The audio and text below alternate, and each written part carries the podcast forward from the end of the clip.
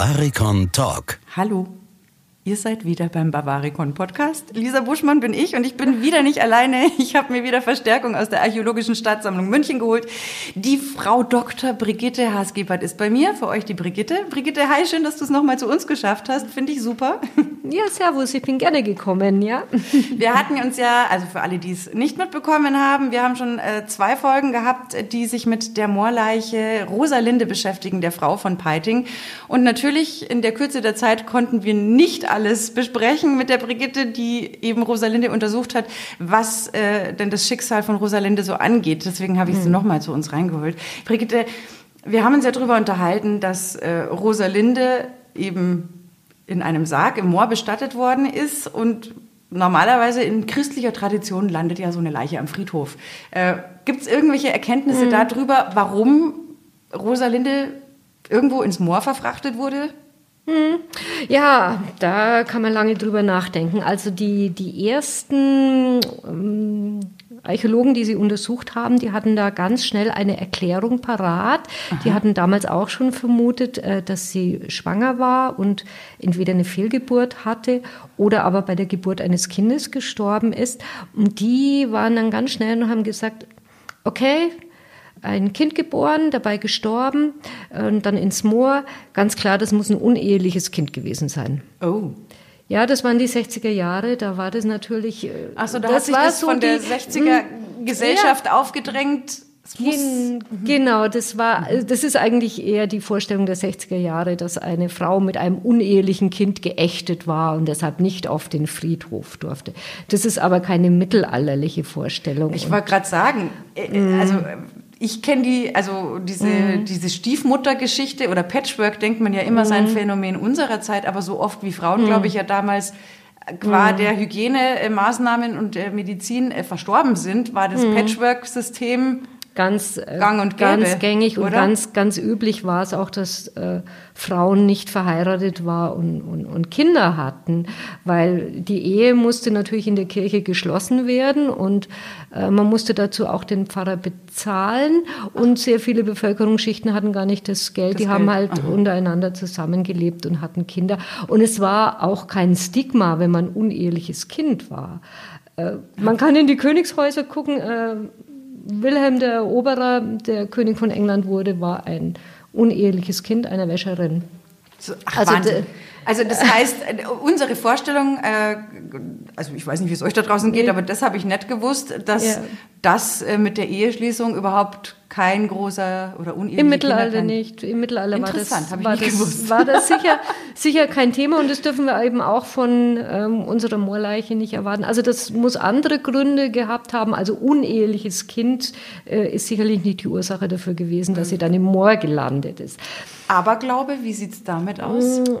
Ja, da, da kommen wir der Sache schon näher. Also ich versuche mich daran zu tasten, Aha. indem ich erstmal diese Bevölkerungsgruppen mir aussuche, die man nicht auf dem normalen Friedhof bestattet Aha. hat. Das waren alle die, mit denen man nicht so sehr viel zu tun haben wollte. Das ist zunächst die jüdische Bevölkerung, das muss man leider so sagen, die hatten ihre eigenen Friedhöfe. Nicht auf den Friedhof kommen Ungetaufte, mhm. es kommen Selbstmörder, Hingerichtete und natürlich alles mögliche fahrende Volk. Okay.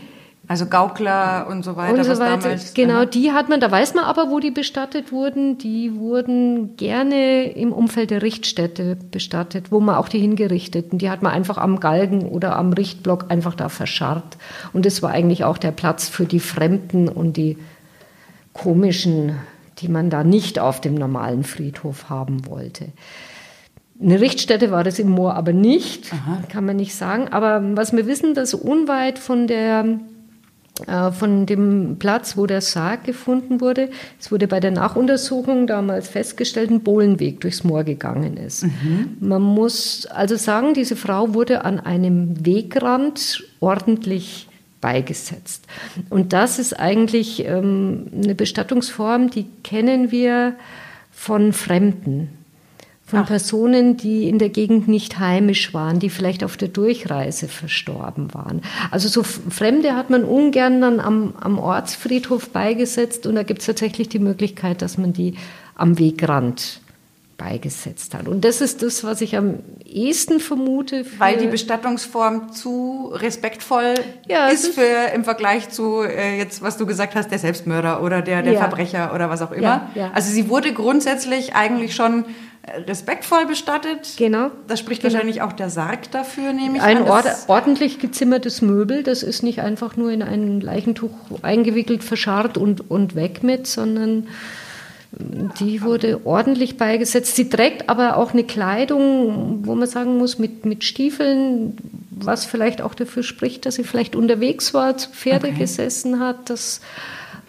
vielleicht auf einer, einer Reise unterwegs eine Fehlgeburt oder eine Geburt und die Folgen nicht überlebt. Die Folgen nicht überlebt hat, aber nicht in die Heimat mehr transferiert werden konnte, sondern an Ort und Stelle bestattet wurde. Du hast die Stiefel gerade angesprochen, weil das ist mm. ja auch mhm. wirklich was. Ähm, Fotos von den Stiefeln an euch da draußen, die haben wir natürlich. Da gibt es auch ein Video dazu, wird alles in den Shownotes mm. verlinkt.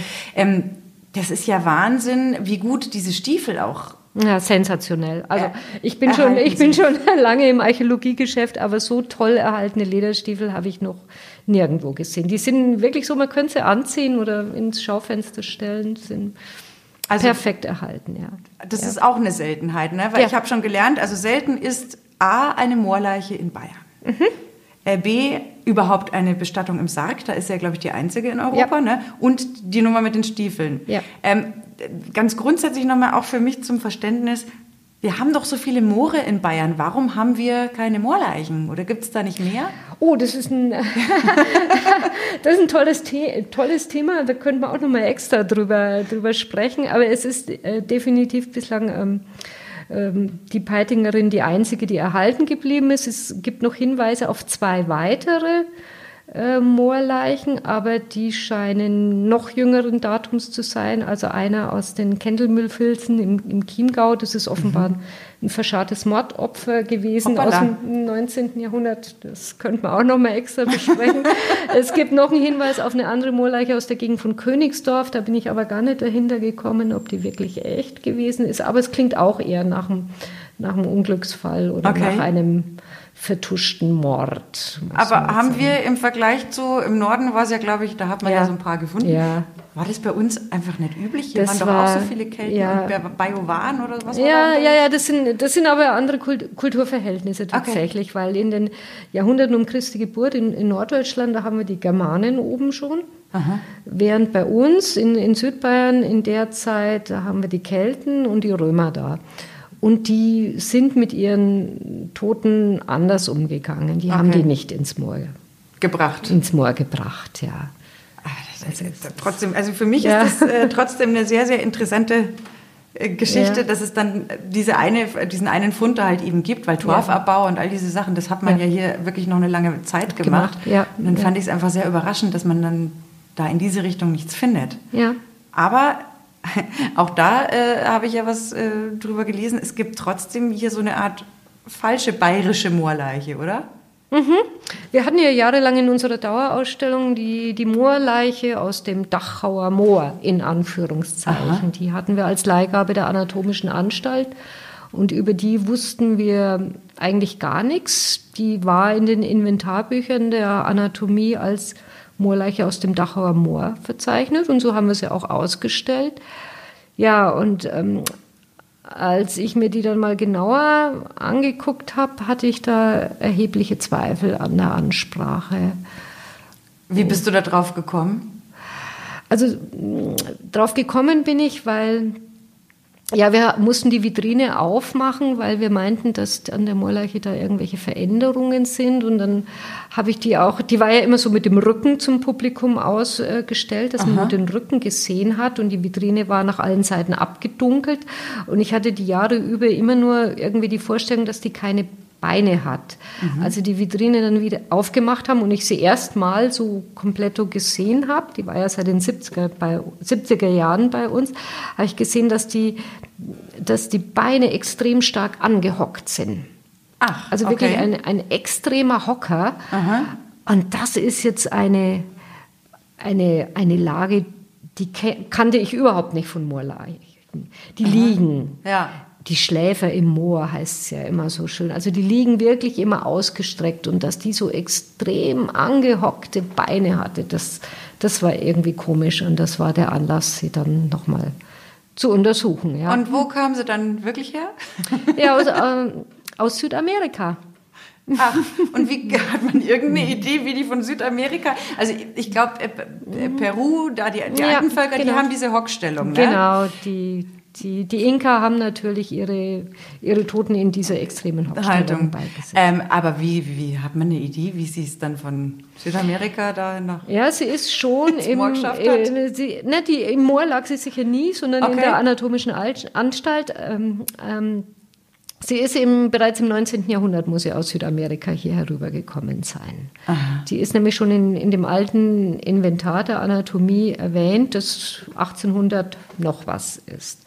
Und da gibt es eigentlich ganz wenige, die da in, in Verdacht kommen. Es gab in der Zeit so eine Mumiomanie in, in ganz Europa und da haben natürlich Reisende von ihren Forschungsreisen Mumien haufenweise mitgebracht. Ganz konkret gibt es zwei Hauptverdächtige, die die nach München gebracht haben könnten, von denen man weiß, dass die Sammlungen südamerikanische Mumien hatten. Aha. Das ist eine ist Gabriel, Gabriel von Max, der Maler, der Affenmaler. Okay. Der hatte in seinem Salon südamerikanische Mumien rumliegen. Und äh, Prinzessin Therese von Bayern, die große Naturforscherin, die da ausgedehnte Forschungsreisen nach Südamerika unternommen hat, die hat tatsächlich Moorleichen, äh, ne, Moorleichen sage ich schon, Leichen, Mumien, Mumien. Mumien, Mumienteile, Leichenteile aus Südamerika mit nach München gebracht. Ja.